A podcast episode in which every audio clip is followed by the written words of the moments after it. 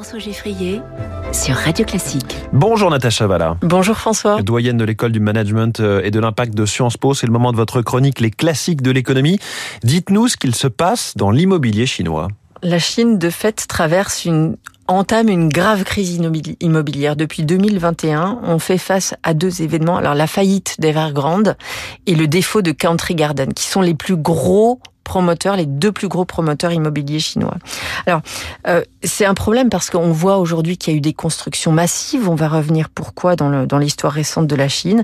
Mais on se rend compte aussi qu'il y a beaucoup de gens qui avaient prépayé leur logement euh, dans 90 villes.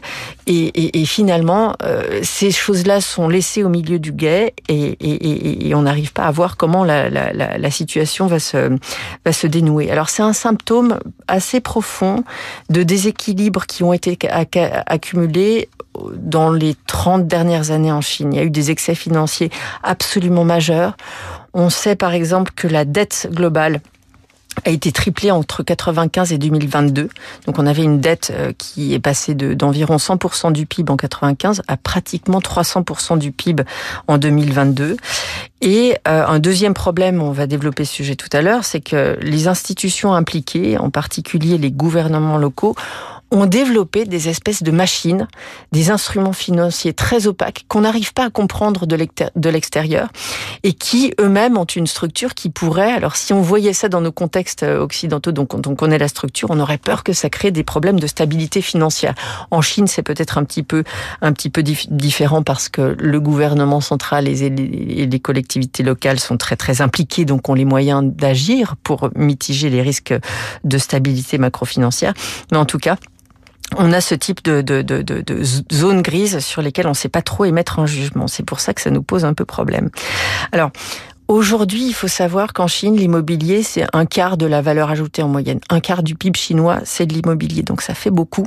Ça concentre beaucoup d'emplois, 60 millions d'emplois. Le pic de ce phénomène-là, c'était en 2020.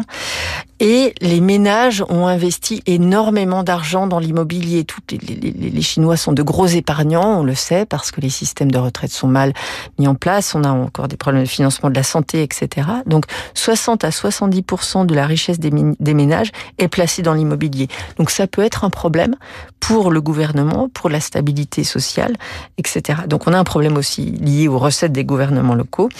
On, si on a une crise immobilière en Chine, eh ben ça peut, euh, ça peut créer beaucoup d'incertitudes sur l'économie mondiale. Oui, mais alors pourquoi l'immobilier a pris une telle place dans l'économie chinoise? Alors, tout à l'heure, on disait que depuis 30 ans, l'immobilier a pris une place importante. Elle a pris une place importante parce que ça a fait partie de la stratégie, la croissance faisait partie de la stratégie économique, de la planification chinoise. Donc il fallait que l'économie chinoise croisse à un rythme élevé.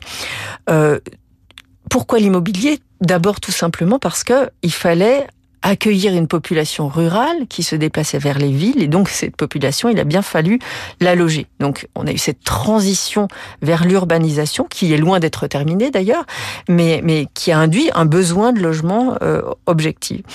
Le développement immobilier, ça a créé des emplois, ça a créé de la richesse et donc ça a contribué aussi de façon assez significative à l'élévation du bien-être au niveau de vie de la population chinoise. Donc ça aussi, ça a été euh, ça a été un, un, un moteur tout cas une raison euh, de, mise en œuvre de cette euh, politique favorable au développement de l'immobilier. Et puis ensuite, évidemment, ça crée des recettes pour les collectivités locales et c'est toujours bon à prendre. Donc aujourd'hui, on peut quand même émettre le diagnostic qu'il y a eu un surinvestissement dans l'immobilier ou une surpondération de l'immobilier dans la stratégie de croissance de la Chine.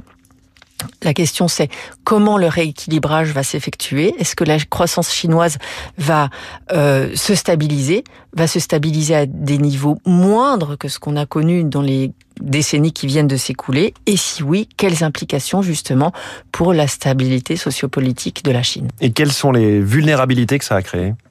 La première vulnérabilité, elle est financière, puisqu'effectivement, il y a ces fameux véhicules financiers complexes et opaques qui impliquent les collectivités locales et dont on ne sait pas trop comment ils vont être, euh, ils vont être dénoués. La deuxième vulnérabilité, c'est le fait que tout ça a été financé à crédit. Donc l'endettement de l'économie chinoise est massif. Donc problématique de stabilité de la dette, problématique d'opacité financière. Encore une fois, on espère, et le gouvernement, les pouvoirs publics ont les moyens de faire face à ça, mais il faudra que ce soit fait de façon très très proactive et en tout cas de façon très graduelle au cours du temps pour éviter euh, des, des, des, crises euh, trop brutales. Merci beaucoup Natacha Valla. Les Merci François. De